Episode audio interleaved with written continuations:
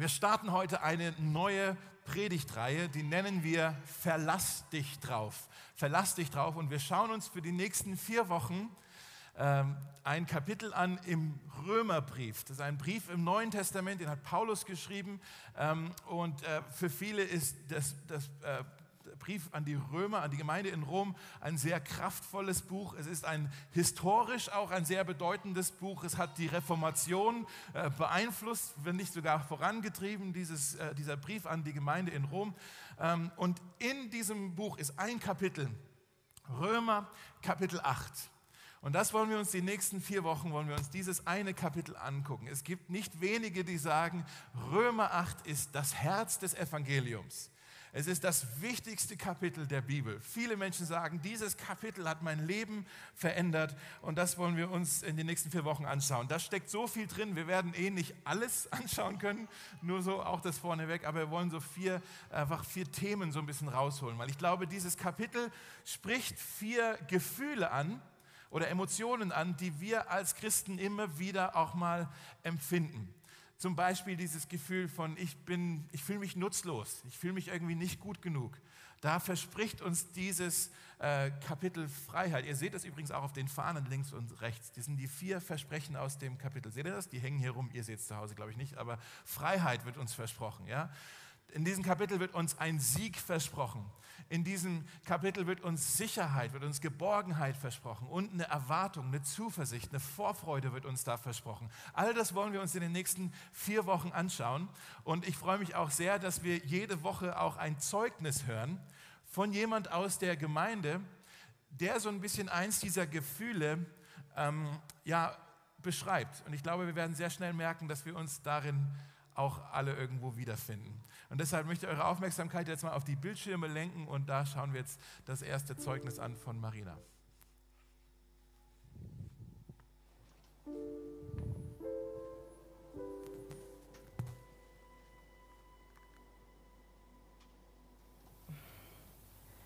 Seit ich auf dieser Welt bin, habe ich eine bestimmte Rolle und diese Rolle ist ähm, vorgegeben von meiner Familie halt auch und auch so ein bisschen von der Gesellschaft. Eine Frau muss halt perfekt sein, perfekt aussehen, einen perfekten Abschluss machen, super in ihrem Job Karriere am besten machen, eine tolle Mutter sein, die 365 Tage für ihre Kinder da ist.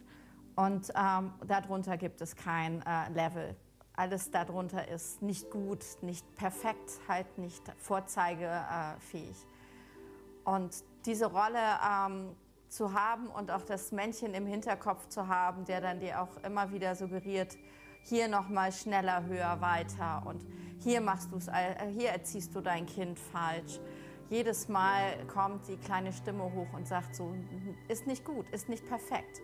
Und wenn man dann in meiner Situation wie ich dann bewusst sich äh, dazu entschließt, ein Kind großzuziehen oder sich für ein Kind zu entscheiden, auch noch alleinerziehend ohne Mann an seiner Seite, was man auch noch nicht selber auf die Welt gebracht hat, ähm, ist das eine Herausforderung. Und dann bist du als alleinerziehende Mutter und dann wirst du eher bemitleidet, wenn ähm, du diesen, diese Aufgabe in ihren Augen machst. Dann wieder merke ich, dass Menschen auf mich zukommen, wenn alles hervorragend läuft und ich dieses weiße Tischtuch perfekt hinkriege. Und immer wenn du dann deine Dinge sehr gut machst und deine Außenwelt oder dein Umfeld halt sieht, wie toll du das machst, bist du Superwoman. Und dann gibt es halt dieses ähm, T-Shirt oder nette Wörter oder das äh, auf die Schulter klopfen. Aber was am Ende ich dann wirklich bin, so, das sieht man nicht, sondern wie viel Selbstaufgabe, wie viel ähm, ich in diesem Hamsterrad drin stecke, um immer wieder perfekt auszusehen, eine perfekte Mutter zu sein, perfekt in meinem Beruf zu sein, keine Schwäche zeigen, keine ähm, Erschöpfungserscheinung, nichts. Ich bin unsichtbar. Ich werde nur noch als die alleinerziehende Mutter gesehen, die ihr Kind großzieht und beruflich und in der Gemeinde den einen oder anderen Part übernimmt. Aber dass ich als Marina gesehen werde, geht dabei verloren und verschwimmt immer mehr äh, im Ganzen. Und in der Situation, wo es nur noch darum ging, äh, zu funktionieren und zu agieren und 200 Prozent für den Perfektionismus zu geben, da war es, dass Gott mir die rote Karte gezeigt hat. Und als mir das bewusst klar wurde, dass Gott sagt so, nee, das bist du nicht. Und das, das ist auch nicht den Weg, den du gehen solltest. Das war furchtbar. Es war eine Zerrissenheit, es war ein, ähm, eine Müdigkeit, eine Trauer, eine Wut und es war furchtbar. Als, ich, als das alles vorbei war, als mir Gott immer mehr gesagt hatte, so klar so, nein, dieser Weg ist der falsche Weg, mir bewusst zu werden, ja, ich darf als Marina Fehler machen und ja, ich brauche nicht perfekt sein und ja, ich kann definitiv nicht alles.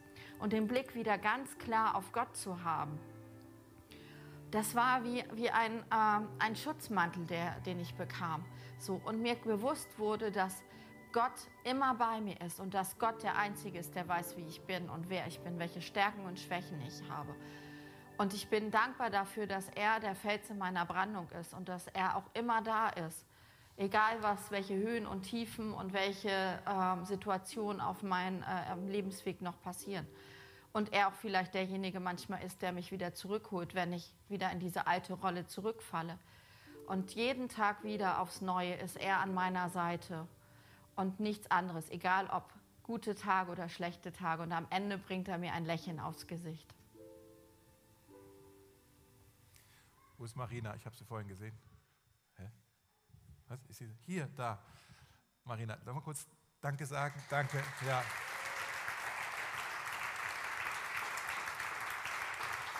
Ja, danke.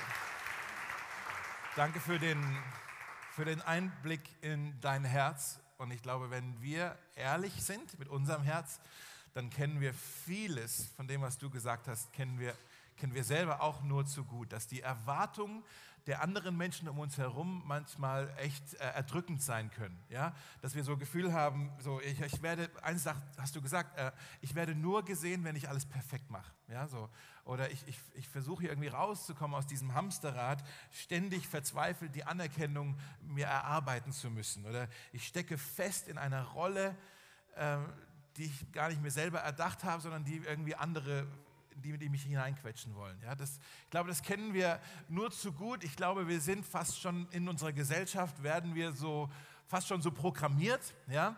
denn jede, jeder Lohn hat ja immer eine Voraussetzung bei uns, irgendeine Erwartung, die daran gebunden ist, irgendwas, was man erst leisten muss. Das fängt schon bei den Kindern an, dass man sagt, du kriegst erst Nachtisch, wenn du den Brokkoli aufisst. Ja? Das ist die Erwartung, ja, und dann kriegst du den Lohn. Oder räum dein Zimmer auf, dann darfst du Playstation spielen. Oder wenn du, gute, äh, wenn du dich anstrengst, in deine Hausaufgaben machst, dann hast du gute Noten. Wenn du gute Noten hast, dann kriegst du mal einen guten Job. Dann kannst du gut Geld verdienen. Wenn du viel Geld verdienst, dann äh, kannst du dir ein schönes Auto kaufen. Wenn du ein schönes Auto hast, dann geht das nette Mädchen vielleicht mal mit dir aus keiner, wenn sie so oberflächlich ist. Ja? Und wenn du sie, vielleicht hast du dann mal ein Date mit ihr und dann, wenn, wenn du sie gut behandelst, dann bleibt sie vielleicht auch bei dir. Dann kannst du sie vielleicht heiraten. Und wenn du sie heiraten kannst, dann äh, kriegst du den Respekt von deinen Kollegen. Und wenn deine Kollegen dich respektieren, dann, äh, dann kriegst du vielleicht eine Beförderung. Und das immer, seht ihr das? Ist immer so ein bisschen die Erwartung, die Voraussetzung und dann gibt es was dafür. Und wir, wir, leben tatsächlich, du hast gesagt, wir leben in so einem Hamsterrad drin und genauso fühlt es sich an und wir kommen da irgendwie so schwer raus. Es ist so ermüdend, so ermattend, in diesem Hamsterrad ständig mitzurennen. Wir versuchen alles richtig zu machen, wir versuchen, versuchen so arg, aber irgendwie ist es nie gut genug. Und äh, manchmal, vielleicht seid ihr dann wie ich und ihr versucht dem Ganzen zu entkommen und ihr geht halt dann auf euer Handy und sagt, ah, ich versuche jetzt mal alles auszuschalten, ja, und dann plötzlich, ding, jemand hat mein Foto geliked und das Dopamin ne, macht seine Arbeit in meinem Gehirn und sagt, oh, das fühlt sich jetzt aber gut an. Und da wieder, es geht um die Anerkennung. Hoffentlich sieht es auch jemand, das Foto, was ich gepostet habe auf Instagram. Und das irgendwie hat das äh, was Befriedigendes, ist auch was Sucht, Süchtiges so. Ja, wir brauchen irgendwie die Anerkennung der anderen. Nicht jeder braucht die. Es gibt Leute, die schalten das komplett aus. Manche Leute, die, die sagen, ist mir völlig egal, was die anderen denken. Aber das kann auch nicht die Antwort sein, denn wenn, wenn jemand völlig egal ist, was die anderen denken, so ein Mensch ist ein Narzisst, das ein Egomane. Ja? Das sind die Leute, die, die die Häuser in die Luft sprengen oder so. Ja? Das ist völlig egal, ob meine Handlungen irgendwelche Konsequenzen in deinem Leben haben. Das kann ja nicht die Antwort sein. Die Frage ist also nicht, wie stoppe ich diese Suche nach Anerkennung, sondern die Frage ist, wessen Anerkennung suche ich überhaupt? Wessen Meinung ist mir eigentlich wichtig? Versteht ihr, was ich meine? geht nicht darum zu sagen, wie stoppe ich diese Suche oder dieses Verlangen nach Anerkennung in meinem Herzen, sondern wessen Meinung, wessen, wessen Anerkennung zählt bei mir überhaupt. Und in 1. Thessalonicher 2, Vers 4, äh, diesen Brief haben Paulus, Silas und Timotheus gemeinsam erfasst und die schreiben da von ihrer Motivation für ihren Dienst. Und da steht folgendes, es ist ja auch auf dem Bildschirm, da steht, es geht uns nicht darum, Menschen zu gefallen, sondern Gott. Das ist so ein Satz, den überlesen wir vielleicht auch mal schnell, aber das hier, ich glaube, es ist ein Schlüssel zur Freiheit wenn wir kapieren, ich lebe nicht für die Anerkennung der Menschen, sondern ich lebe für die Anerkennung und für den, einfach, ich möchte Gott gefallen. Ja? Jesus hat mal über die Pharisäer gesagt, äh, das waren so die, mit denen er immer wieder Probleme hatte, und er hat gesagt, das Problem der Pharisäer ist, sie leben eher für die Ehre von den Menschen und nicht für die Ehre, die sie von Gott bekommen können. Genau andersrum. Sie wollten den Menschen gefallen, nicht Gott gefallen. Und vielleicht seht ihr das jetzt schon. Alle suchen nach Anerkennung, weil Anerkennung, diese Suche nach Anerkennung, dass wir das brauchen, ist eigentlich etwas, so hat uns Gott gemacht, so hat er uns gestrickt. Das ist eigentlich ist es ein Geschenk. Eigentlich ist es ein Segen. Aber so wie jeden Segen, wie jedes Geschenk, das Gott uns gibt, können wir das auch missbrauchen. Essen ist ein Segen, aber man kann das falsch behandeln, falsch damit umgehen. Man kann das missbrauchen. Sex ist ein Segen, man kann das falsch behandeln, falsch damit umgehen. Geld ist ein Segen, aber man kann es falsch behandeln, falsch damit umgehen. Genauso auch die Anerkennung ist eigentlich ein Segen, aber wir, wenn wir das falsch platzieren, wenn wir es falsch positionieren und irgendwie sagen, ich muss jetzt die Anerkennung aus den falschen Quellen bekommen, dann ist das einfach, das, das zerdrückt uns. Aber wenn wir kapieren, es geht darum, die Anerkennung und den Gefallen bei Gott zu finden, wenn wir merken, Gott, wir gefallen Gott, dann ist das, was, was uns total viel Leben schenkt. Ich möchte es mal so sagen, Gott ist die einzige Person in dieser Welt, dessen Meinung zählt. Und er hält große Stücke auf dich. Wenn du sonst heute nicht mitnimmst, dann hoffentlich diesen einen Satz. Gott ist die einzige Person in dieser ganzen Welt, dessen Meinung wirklich zählt. Und er hat wirklich eine, eine hohe Meinung von dir. Jetzt fragst du, Dave, woher weißt du das denn? Aus Römer Kapitel 8, Vers 1. Der allererste Vers ist auch auf einem Predigtzettel drauf oder hier auf dem Bildschirm, da steht, also gibt es jetzt für die, die zu Christus Jesus gehören, keine Verurteilung mehr. Das möchte ich heute mit euch anschauen, dieses kein Urteil. Das ist das erste von vier Versprechen, das wir in den nächsten vier Wochen ähm, uns anschauen möchten aus diesem spannenden Kapitel. Und ich möchte heute über diesen Vers gerne ähm, drei Fragen stellen. Die erste Frage ist, äh, was heißt es überhaupt? Keine Verurteilung mehr. Die zweite Frage ist, wie funktioniert denn das? Und die dritte Frage ist, für wen gilt das? Also was heißt es? Wie funktioniert das und für, für, wen gilt das? Okay? Was heißt es eigentlich? Fangen wir da mal an. Wenn es heißt, es gibt keine Verurteilung mehr die, äh, für die, die zu Jesus gehören, heißt es nicht, dass wir ja keine Fehler mehr machen, dass wir jetzt plötzlich perfekt sind, dass wir nicht mehr scheitern, dass wir keine, nicht mehr mit Sünde zu tun haben. Na, natürlich nicht. Es sind ich möchte euch drei Statements vielleicht geben. Vielleicht könnt ihr auch schnell aufschreiben. Und die sind super basic vielleicht. Und vielleicht sagst du, ja, Dave, das habe ich schon mal gehört. Das weiß ich doch schon.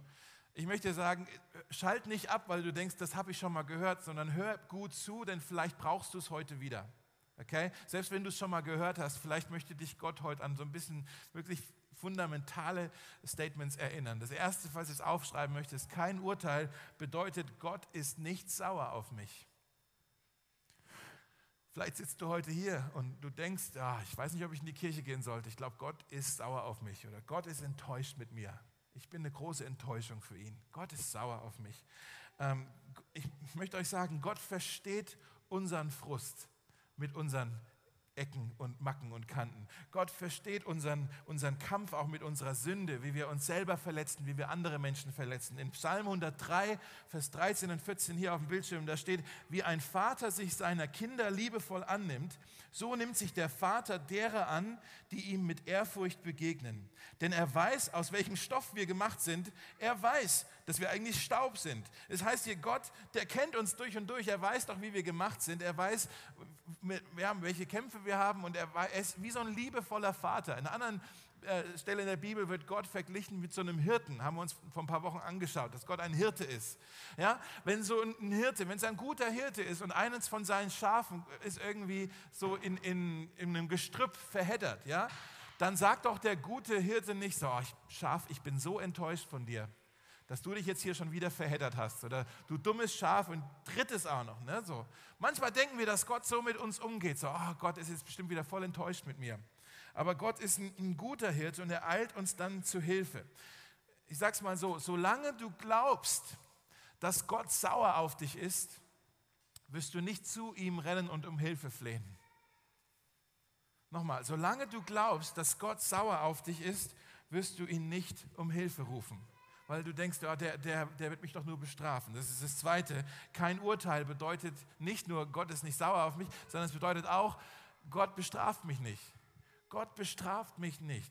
Manche von uns, wir haben so dieses Bild von Gott, dass es so, oh, Gott ist der, der ständig nur darauf wartet, uns endlich wieder eine reinzuhauen. Ja, so, oh, jetzt habe ich es hier wieder vermasselt, jetzt habe ich hier eine Versuchung nachgegeben oder ich habe hier eine, jemand falsch behandelt oder so. Und jetzt warte ich nur darauf, dass gleich der Blitzeinschlag kommt und der Donner Gottes und ja, ich kriege es, bam, ja, so. Manche von uns glauben, dass, dass Gott nur uns bestrafen möchte. Und die, das, das, gleiche, das gleiche Kapitel, Psalm 103, ein paar Verse weiter heißt es, er bestraft uns nicht für unsere Sünden. Und er behandelt uns nicht, wie wir es eigentlich verdienen.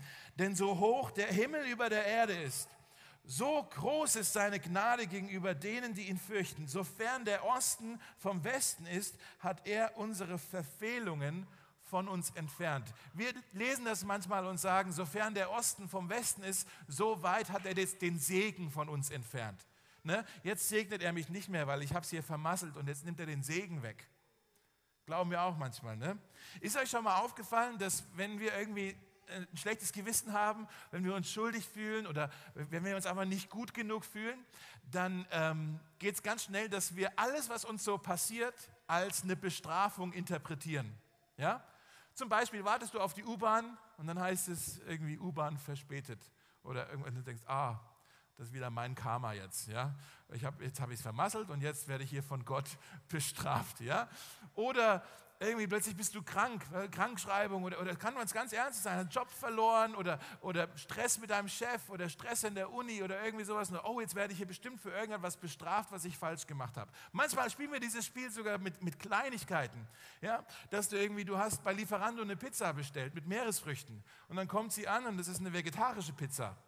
Und du denkst, oh, Gott bestraft mich jetzt hier. Ja, und irgendwo anders sitzt jemand, ein Vegetarier, der hat plötzlich eine Pizza mit Meeresfrüchten bekommen und der sagt auch, oh, Gott bestraft mich jetzt hier mit Meeresfrüchten. Ja? Kennt ihr das? Wir spielen dieses, komm, bin das nur ich? Nee, ne? Wir spielen dieses Spiel, bin nur ich, okay. Äh, wir spielen dieses Spiel doch ständig. Deswegen sagen, oh, für was werde ich jetzt schon wieder versuchen, das alles immer zu interpretieren. Aber Gott möchte uns nicht bestrafen. Das dritte noch, kein Urteil bedeutet, äh, Gott weist mich nicht ab. Gott weist mich nicht ab. Gott weist uns manchmal zurecht, ja, das schon. Aber Zurechtweisung ist was anderes als Abweisung. Da haben wir vor ein paar Wochen oder ein paar Monaten schon mal drüber gesprochen, dass wir die Strafe oder die Korrektur Gottes nicht mit einer Bestrafung verwechseln sollten. Manchmal korrigiert uns Gott, um uns wieder auf den richtigen Weg zu bringen. Manchmal auch ist es nicht so angenehm, aber das ist was ganz anderes, als wenn er uns für etwas bestrafen möchte. Ja? Gott wird uns nie abweisen. Er wird uns nie anders behandeln, als ein guter Vater seinen Sohn oder seine Tochter behandeln wird. Ja? Wir sind eingraviert in den Stammbaum Gottes und er wird uns da nicht einmal wieder ausradieren oder wieder rausstreichen. In Psalm 94 heißt es, der Herr wird sein Volk nicht verstoßen, er wird sein Eigentum nicht verlassen. Was eine Zusage, Leute. Ja, er wird ein Volk nicht verstoßen, sein Eigentum nicht verlassen. In manchen Familien ist es ja so, da, da wird jetzt keiner rausgeschmissen, aber da wird so, wenn sich einer falsch äh, verhalten hat, äh, wird dann so ein bisschen so mit so einem äh, kalten Schweigen wird dieser Mensch dann bestraft. Ja? Ist das bei manchen von euch vielleicht so? Dann schweigt man sich manchmal an, vielleicht sogar tagelang. Oder es gibt so diesen kalten Blick der, an, der Ablehnung. Ich möchte sagen, dass der, der deine Sünde auf seinen Schultern getragen hat, wird dir nie die kalte Schulter zeigen. Er wird dir nie die kalte Schulter zeigen. Er weist dich nicht ab. Okay, jetzt sagst du, hört sich alles gut an, aber wie funktioniert denn das? Wie kann denn Gott sagen, für dich gilt kein Urteil mehr? Ich bin dir nicht sauer, ich werde dich nicht bestrafen, ich werde dich nicht abweisen. Wie kann Gott das eigentlich sagen? Hat Gott etwa ganz, ganz niedrige Ansprüche oder gar keine Ansprüche? Hat er gar keine Erwartungen an mich? Dass ich plötzlich, halt, ich mache es dann, dann okay und er ist zufrieden mit mir. Und das müssen wir jetzt kapieren. In der Bibel lesen wir eigentlich, dass Gott sehr, sehr hohe Ansprüche hat, dass er sehr hohe Erwartungen an uns hat. Gott will 100 Prozent von uns. Gott möchte Perfektion von uns. Er hat das für uns sogar ausbuchstabiert in dem, was wir nennen das das Gesetz im Alten Testament. Jesus hat es dann nochmal ausgelegt, dieses Gesetz, in seiner Bergpredigt. Und wir lesen das und da sagt Gott hier, so sollt ihr leben, so, das hier sind meine Ansprüche, das ist mein Maßstab, das ist meine Erwartung an euch. Und wir lesen das und wir schauen da drauf und wir merken, na hoppla, da bin ich aber nicht gut genug. Da bin ich jetzt nicht gut genug. Gott, bist du dir sicher mit diesem äh, kein Urteil mehr? Denn ich, ich kann diese Maßstäbe, diese Erwartungen nicht erfüllen. Also das Gesetz ist der, der Maßstab und die Bibel sagt, dass alle, alle bleiben wir weit hinter diesem Anspruch Gottes zurück. Das ist auch aus dem Römerbrief, ja. Manche bleiben mehr zurück als andere. Ja? Also angenommen, der Maßstab ist bei 100, das ist die Messlatte. Ja? Dann ist Mutter Teresa, ist, keine Ahnung, 94. Ja? Adolf Hitler ist eine 1. Ja? Wir sind irgendwo zwischendrin. Ich glaube, ich bin eine, eine 14. Ja, manche von euch sind eine 60 garantiert. Ihr könnt ja mal kurz euren Nachbarn sagen, was ihr denkt, was er so ist. Schatz, du bist eine 99. Du bist eine 5. Ja, genau. ja. Der Punkt ist, der Maßstab ist für uns trotz allem unerreichbar. Manche sind vielleicht ein bisschen bessere Menschen als andere, aber trotzdem ist die, dieser Maßstab für uns unerreichbar. Eigentlich müssen wir sagen, Gott, deine Erwartung ist eine unrealistische Erwartung. Wie sollen wir das denn je erfüllen? Und das, davon heißt es, geht es ja auch weiter in diesem Römer 8-Text, da, da steht dann, das Gesetz hier, diese Messlatte, die konnte uns nicht retten. Mit anderen Worten, das Gesetz konnte uns nicht helfen, Gottes Anerkennung zu bekommen, Gottes Zuneigung zu bekommen, weil unsere menschliche Natur ihm widerstand. Erkläre ich gleich, was damit gemeint ist. Ich lese mal weiter. Deshalb sandte Gott seinen Sohn zu uns. Er kam in menschlicher Gestalt wie wir, aber ohne Sünde. Gott zerstörte die Herrschaft der Sünde über uns, indem er seinen Sohn stellvertretend für unsere Schuld verurteilte. Das tat er, damit er die gerechten Forderungen des Gesetzes durch uns erfüllt, das, das tat er, damit die gerechten Forderungen des Gesetzes durch uns erfüllt würden und wir uns nicht länger von unserer menschlichen Natur, sondern vom Geist Gottes leiten lassen. Okay, da steckt jetzt eine ganze Menge drin. Das wird jetzt auch ein bisschen theologisch hier. Und ihr fragt bestimmt, was heißt denn das hier? Was, von, von was redet der hier, der Paulus? Äh, ich versuche es mal zu erklären. Paulus sagt hier, der Grund, warum wir tief in unserem Inneren eigentlich alle wissen, so wie Marina das auch beschrieben hat, hey, ich fühle mich nicht gut genug. Ich kann diese Erwartungen nicht erfüllen. Dass wir das alles irgendwo auch merken und auch eigentlich ganz genau wissen, um uns herum, nobody is perfect. Wir alle äh, erfüllen diesen Standard doch nicht. Der Grund dafür ist, sagt Paulus, weil unsere menschliche Natur, also unser Herz, sündig ist. Das ist so wie, als ob, wir, äh, als ob Gott sagt, fliegt mal, aber wir müssen sagen, ja, aber Schwerkraft. Geht nicht, das zieht uns ständig wieder runter. Oder stellt euch vor, wir wären ein Computer, dann hätte unser Betriebssystem einen Virus. So ist das mit der Sünde, ja? Wir sind ein Betriebssystem und das, wir, haben ein Virus, deshalb äh, hängen wir uns immer wieder auf, deshalb funktionieren wir nicht richtig, deshalb sind wir frustriert, deshalb tun wir einander weh, deshalb, deshalb können wir irgendwie diese Erwartungen nicht erfüllen, deshalb fühlen wir uns nie gut genug. Und deshalb kam Jesus, um den Virus zu hacken ja, um den Virus zu hacken oder wie es hier heißt, um die Herrschaft der Sünde zu zerstören. Jetzt fragst du ja, wie hat er das denn gemacht? Das steht hier auch drin. Er kam, um die Forderungen des Gesetzes zu erfüllen. Was heißt es, dass er das, das, das Gesetz erfüllt hat? Heißt, dass er ein sündfreies, ein perfektes Leben gelebt hat. Jesus wurde versucht, aber er, er hat der Versuchung nie nachgegeben. Er war, heißt hier, er war ohne Sünde. Und jetzt sagst du vielleicht, ja, schön für ihn. Er hat die Erwartungen erfüllt. Er hat diesen Standard erfüllt. Gut für ihn. Dann hat er ja die Anerkennung Gottes. Toll, Jesus. Was habe ich jetzt davon? Und jetzt müssen wir kapieren. Am Kreuz, Leute, hört gut zu, ist ein bisschen komplex, aber am Kreuz ist ein großer Austausch stattgefunden. Dass Jesus gesagt hat, ich gebe meine Gerechtigkeit, alles, was ich richtig gemacht habe, biete ich euch an und im Gegensatz dazu nehme ich euch die Sünde, den Virus ab und ich nagel ihn ans Kreuz. Und dann ist Feierabend mit diesem Virus. Ja? Ich nehme euch diese Sünde weg und im Gegenzug kriegt ihr meine Gerechtigkeit. Ihr kriegt mein Standing. Ihr kriegt, als, als ob ihr alles richtig gemacht habt. Jesus hat das Leben gelebt, das wir hätten leben sollen er hat den, die Erwartungen erfüllt, die eigentlich uns auferlegt wurden. Ja? Er hat den Tod ähm, er ist den Tod gestorben, den wir hätten sterben sollen. Er hat das Urteil, da ist das Wort, er hat das Urteil getragen, das eigentlich wir verdient hätten. Er ist vom Tod wieder auferstanden, um über all das zu triumphieren. Ja? Und jetzt nahm er dieses Urteil, ja, und hat es auf sich genommen. Und wenn Gott dich jetzt ansieht, dann sieht er nicht mehr deine Sünde, sondern er sieht den Sohn. Wenn Gott dich jetzt ansieht, sieht er nicht mehr deine Fehler, sondern er sieht die Treue, die Gerechtigkeit Gottes. Ähm, Spurgeon, vielleicht kennt ihr den, das war ein Pastor in England, der hat gesagt, du kannst vor Gott stehen, als ob du Jesus wärst, weil Jesus vor Gott stand, als wäre er du.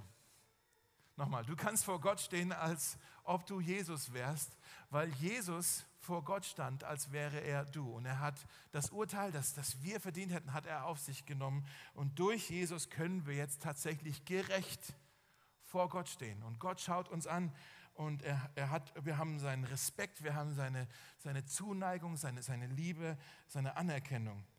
So wie Gott auf Jesus sieht, Gott sieht auf Jesus und sagt, das ist mein lieber Sohn. Der ist nicht nur gerade so gut genug, sondern der ist wirklich perfekt. Ich freue mich an ihn. Mein Herz jubelt, wenn ich ihn sehe. Und genau das sagt er jetzt auch, wenn er auf dich sieht. Ich weiß, es ist ein bisschen komplex. Ich möchte es versuchen, mal mit, einem, mit einer Geschichte zu erklären aus dem Alten Testament. Im 1. Mose 27 lesen wir eine Geschichte von zwei Brüdern, Esau und Jakob. Ja? Vielleicht kennt ihr die. Esau ähm, war der ältere von den beiden. Äh, der war so ein bisschen ein Draufgänger-Typ, glaube ich. Ja? Der war der ältere, der war rechtmäßig der Erbe von ihrem Vater. Und äh, der Jakob äh, war ein bisschen neidisch darauf und wollte auch ein bisschen Erbe haben. Der Vater von den beiden war blind. Und ich, gesundheitlich ging es ihm immer schlechter und er wusste, jetzt habe ich nicht mehr lange und es ist jetzt Zeit, dass ich meinen Nachkommen segne und ihm das Erbe zuspreche. Ja? Und er hat dann also gesagt, es ist Zeit, dass wir hier das machen. Und dann hat der Jakob, hat sich die Klamotten von Esau angezogen ja, und ist zu dem Vater hin und hat gesagt, ich bin's, ich bin's, ja. segne mich. Und er hat jetzt gesagt, Moment mal, die, die, die Stimme ist, ist, ist aber von Jakob, aber du fühlst dich an äh, wie, wie, Esau. Ich, ich fühle deine Klamotten, ich rieche, wie du riechst. Ja, das, Esau hatte wohl ein bisschen einen, einen, Geruch, aber ja. Und er hat gesagt, okay, du fühlst dich an wie, und er hat den Segen ihm zugesprochen. Und so hat sich der Jakob den Segen eigentlich, ähm, ja, trickreich geholt. So ähnlich ist es auch mit uns, ähm, mit Jesus. Hoppla. Hier, mit uns, mit Jesus. Ähm, nur, dass wir Gott nicht täuschen, sondern dass seine Rettung für uns tatsächlich ein aufrichtiges Angebot für uns ist. Dass er sagt, kleide dich in Jesus. Zieh Jesus an und dann komm zum Vater und ich werde dich mit Segen nur so überhäufen. Das ist so ein bisschen das, was hier passiert. Und jetzt fragst du, okay, wie ziehe ich denn Jesus an? Und das lesen wir auch hier in dem Text. Da heißt es, wir lassen uns nicht mehr von menschlicher Natur leiten, sondern vom Heiligen Geist. Der Heilige Geist ist das Leben von Jesus. Der Heilige Geist ist, wie wir Jesus anziehen können. Der Heilige Geist ist, wie wir wie Jesus riechen können, wie wir wie Jesus aussehen können. Das ist nicht so, oh, jetzt strenge ich mich mal an und ich versuche mal, wie Jesus zu sein. Nein, der Heilige Geist ist die Kraft von Jesus in uns drin, dass wir es gar nicht mehr aus eigener Kraft versuchen müssen. Der Heilige Geist ist das neue Betriebssystem, wenn du so willst, virusfrei. Und wir sollten das lernen, diesem Heiligen Geist zu folgen. Wir sollten das lernen, äh, auf seine Stimme zu hören, auf sein leises Flüstern. Das ist so wie so ein Knopf im Ohr, dass man so Regieanweisungen bekommt vom Heiligen Geist. So, hey, Geh mal dahin. Okay. Hey, rede mal mit dieser Person. Okay. Hey, diese Person da drüben hat Folgendes zu dir gesagt. Glaub dem nicht. Das ist nicht von mir. Das ist eine Lüge. Kannst gleich wieder beerdigen. Okay. Oh, pass mal auf, dass du hier nicht stolperst. Oh, uh, zu spät. Jetzt bist du gestolpert. Macht nichts. Ich helfe dir wieder hoch. Ja, so ist der Heilige Geist. Eigentlich ständig will er mit dir im Kontakt sein und dir helfen, einen Weg zu finden in deinem Leben. Es heißt hier auch in Vers 2 von Römer 8, die Macht des Geistes, der Leben gibt, hat dich von der Macht der Sünde befreit, hat dich vom Virus befreit. Die allerletzte Frage, die ich noch schnell stellen möchte, ist, wem gilt das alles? Wem gilt dieses, äh, ja, dieses Versprechen, kein Urteil mehr? Wem gilt diese Aussicht auf, äh, mit Gott im Reinen zu sein? Wem gilt dieser große Austausch, von dem ich gesprochen habe? Und dafür müssen wir nochmal in den Vers gehen, den wir ganz am Anfang gelesen haben, in Vers 1. Da heißt es, jetzt gibt es für die, die zu Christus Jesus gehören, keine Verurteilung mehr. In der anderen Übersetzung heißt es, für die, die in Christus sind. Ja? Also nicht, da steht nicht die, die in der Kirche sind, die, die in der Mitarbeit sind, die, die in der Kleingruppe sind, die, die in bester Laune sind, steht da nicht, sondern die, die in Christus Jesus sind. Also so wie Jakob in den Klamotten von Esau, so sind wir in den Klamotten von Jesus gekleidet. Dieses nie endende Hamsterrad, dieses, diese Suche nach Anerkennung, diese zermürbende Frage, bin ich gut genug, komme ich den Erwartungen zurecht, die spitzt sich eigentlich genau hier zu bei der Frage, gehörst du zu Jesus? Das ist die Frage, die ich dir heute stellen möchte. Gehörst du zu Jesus Christus? Falls ja, dann bist du, Leute, dann bist du gekleidet in Gerechtigkeit. Dann brauchst du dir eigentlich keine Sorgen mehr zu machen, aber bin ich jetzt gut genug? Du hast seine Liebe, du hast seine Anerkennung, du hast seine Zuneigung, du hast seinen Respekt. Für dich gibt es jetzt kein Urteil mehr. Ja? Gott ist nicht mehr sauer auf dich, Gott will dich nicht bestrafen, Gott möchte dich nicht abweisen. Ja? Und seine Meinung ist letztendlich ja die einzige, die zählt. Deshalb meine Frage an dich. Gehörst du zu Jesus? Bist du in Christus? Dieser Jesus, ich darf das in seinem Namen tun, er möchte dich heute einladen, zu ihm zu kommen. Seine Gerechtigkeit, dieser große Tausch, den kannst du heute auch eintauschen. Deine sündhafte Natur, den Virus gibst du ihm ab er bringt es ans Kreuz. Er hat es bereits getan. Und im Gegenzug kriegst du seine Gerechtigkeit. Ich möchte dafür beten, äh, dass Gott das an uns tut. Und ich lade dich ein, mit mir zu beten. Und äh, vielleicht wollen wir einfach kurz die Augen schließen und dann singen wir noch ein bisschen. Jesus, wir möchten ähm, ja bekennen, wir möchten das bekennen, dass wir äh, uns oft nicht gut genug fühlen.